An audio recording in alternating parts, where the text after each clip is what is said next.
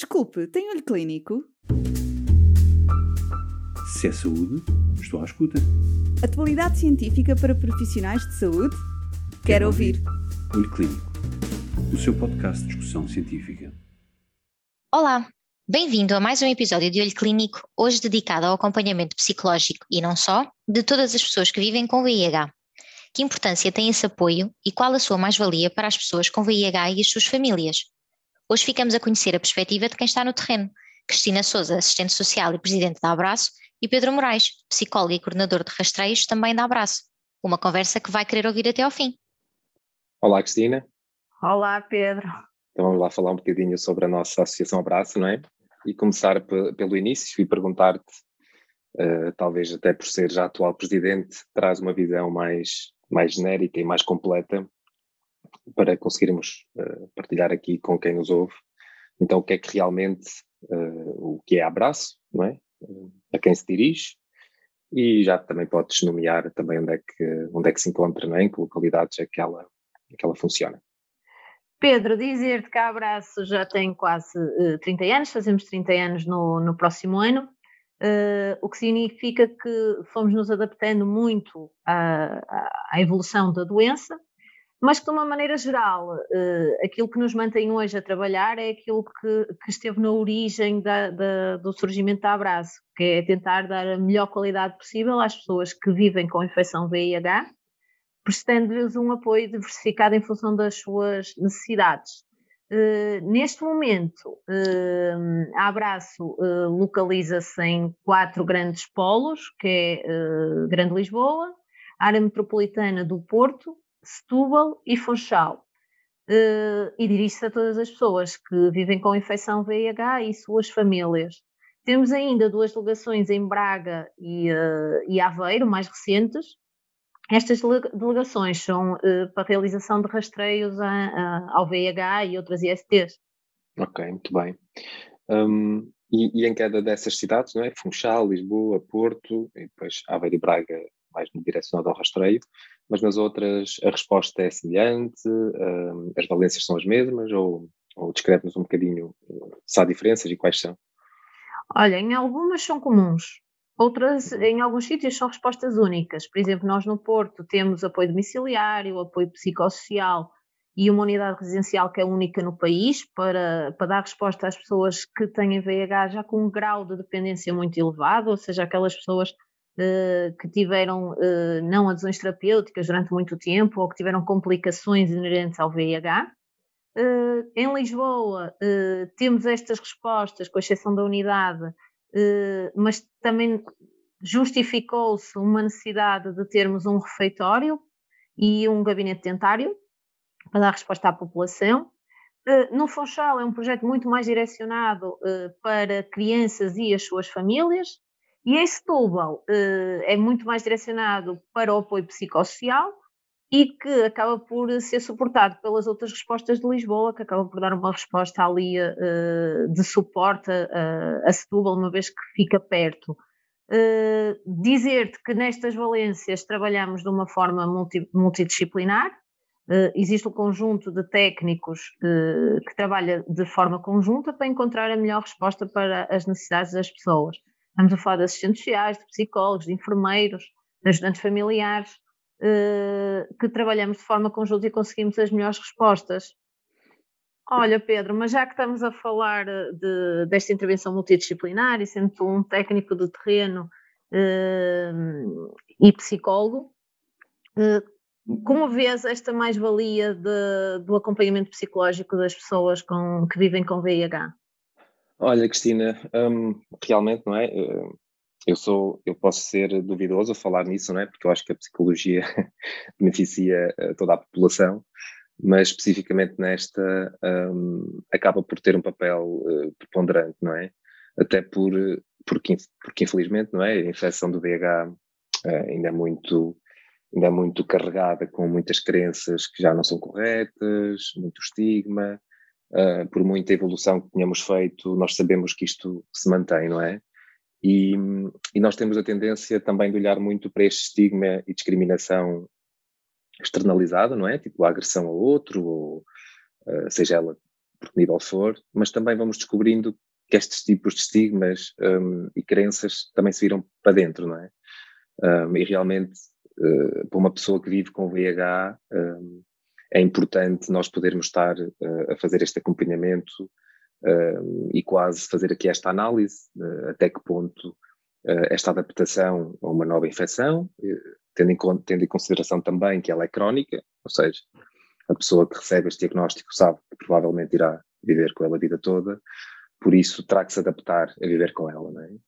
E nós sabemos, e felizmente estamos aqui hoje com avanços brutais a nível de, dos antirretrovirais e da qualidade de vida uh, destas pessoas, um, mas também sabemos que a saúde mental acaba por ser uh, mais delicada ou não ter provavelmente tanta evolução, porque também sabemos que estas crenças e tudo que seja muito cultural e, e psicossocial tem um ritmo mais lento é? para, para ser mudado. Uh, por isso, e, e para, para, resumir, talvez, um, talvez aqui na, na, nesta adaptação ao diagnóstico, e aquelas questões, como deves imaginar, que quase toda a gente se colocará, umas pessoas de forma mais, mais fácil responderão, outras não, que é uh, como é que vai ser agora a minha vida, o que é que vai mudar, uh, a quem é que eu posso contar isto, a quem é que eu quero, uh, como quero contar, se quero contar, enfim. Um, todas estas questões, eu acho, mais uma vez, que teres algum acompanhamento e um lugar seguro e de confiança para as partilhares poderão ser ser levadas com, mai, com maior leveza, não é? E também dizer que, o maior fator de risco, eh, não só da saúde mental, mas, mas também acaba por ser uh, o isolamento, não é? E a solidão. Por isso, um psicólogo aqui será sempre uma, uma mais-valia. Uh, mas consideras que nesta mais-valia do psicólogo tens aqui algum contributo uh, que facilite o trabalho, no caso, nos moldes em como a Abraço intervém, nomeadamente desta forma multidisciplinar que eu falava há pouco, Uhum. Uh, achas que isso ajuda ou facilita o trabalho uh, do, do, psicólogo enquanto técnico individualizado? Uhum. Sim, olha, Cristina, acaba por ser, como diz, não é, uh, multidisciplinar, e seja assistente social, psicólogo, nutricionista até, enfim, auxiliar. Um, sabemos que esta intervenção na comunidade ganha pela proximidade, não é? Nós, nós conhecemos os colegas e trabalhamos diretamente com eles que estão nos hospitais, sabemos bem a limitação que tem em termos de resposta, uh, de número de, de, de, utentes, enfim. Um, eh, por isso, uh, esta complementaridade da, do trabalho comunitário acaba por ser benéfico para, para todas as partes. E, claro, principalmente para a pessoa e familiares que vivem com, com VIH, uh, acabam por ter esta, esta proximidade, este acesso direto que provavelmente um colega nosso que esteja a trabalhar no hospital será-lhe muito mais difícil e, e, e, às vezes, às vezes não, a maioria das vezes não se trata por, por má vontade ou não querer dar resposta, é porque a estrutura assim não permite, não é? E, e, e esta proximidade, claro, que traz mais valias e isso é visível, não é? Nas pessoas que acompanhamos. Sim, eu também acredito nisso que, que, que acabas de, de, referir, porque muitas das vezes as pessoas queixam-se de um problema e, e depois queixam-se a outro técnico de outro problema e esta proximidade permite discutir o caso uh, e facilita toda esta, esta intervenção. Sim, e nós vimos, claro, com o Covid, e espero que, que isto esteja a mudar de vez, vimos esta, até a nossa proximidade a ser um bocadinho posta em causa, não é? Mas um, a funcionar bem, os nossos, os nossos centros de resposta têm literalmente porta aberta, não é? Uma, uma pessoa que, se, que seja acompanhada por nós, que precise de nós, seja por telefone ou, ou vir ter connosco, uh, pode o fazer. E eu acho que isso, seja em nós ou noutra, noutra intervenção qualquer, noutra instituição que tenha esta porta aberta, é, é aquilo que melhor se pode acrescentar às pessoas, não é? ao trabalho que já é feito. Ah, muito bem, Cristina. Agora também, eu acho que é, que é importante porque é uma dúvida que se vê, eh, e até entre colegas, não é? E gostava de ver esclarecida por ti. Um, como é que então estas pessoas, sejam a própria pessoa que é, que é infectada uh, pelo VIH ou ou afetada, seus familiares, enfim, há pessoas com muitas dúvidas também, que não têm infecção, mas como é que elas costumam chegar a abraço e até como é que podem chegar, não é? Uh, por iniciativa própria, por encaminhamento, como é que, como é que são estes canais? Olha, muitas pessoas uh, ligam-nos exatamente com essas dúvidas e acabam por conhecer os nossos serviços, ou até os familiares ligam-nos, têm alguém que precisava de apoio e acaba por conhecer quais são os nossos serviços e virem por iniciativa própria. mas no grosso são sinalizados por instituições ou por hospitais. Uh, qualquer pessoa pode nos sinalizar uma situação. Num, na maior parte das vezes é sinalizado por o serviço social do hospital, mas já temos muitas situações que nos são sinalizados por, uh, por os próprios médicos. eu acho que o importante aqui não é muito quem sinaliza, mas quem perante a situação reconhece que era importante este apoio na comunidade e esta sinalização para nós. Se for, por exemplo, um assistente social, digo-te que se calhar vai nos sinalizar porque precisa de uma alta hospitalar e, e, precisa de uma resposta para a unidade residencial ou para apoio domiciliário. Mas se for, por exemplo, um, um clínico, um médico, se calhar já nos sinaliza por uma falta de adesão terapêutica e, uh, e como uma forma de fazermos uma toma observada no domicílio, de forma a não perdermos aqui esta pessoa nos serviços, não é? De, tentar mantê-la em tratamento e permitir que, que, que, continue a ir às consultas com, com regularidade. Por isso, quanto mais depressa uh, esta sinalização for feita, uh, melhor para nós. Nós conseguimos ter uma resposta com alguma rapidez nos nossos serviços, uh, por isso dificilmente há alguma situação que seja sinalizada que não tenha uma resposta imediata e atempada. Uhum. Ok, muito bem.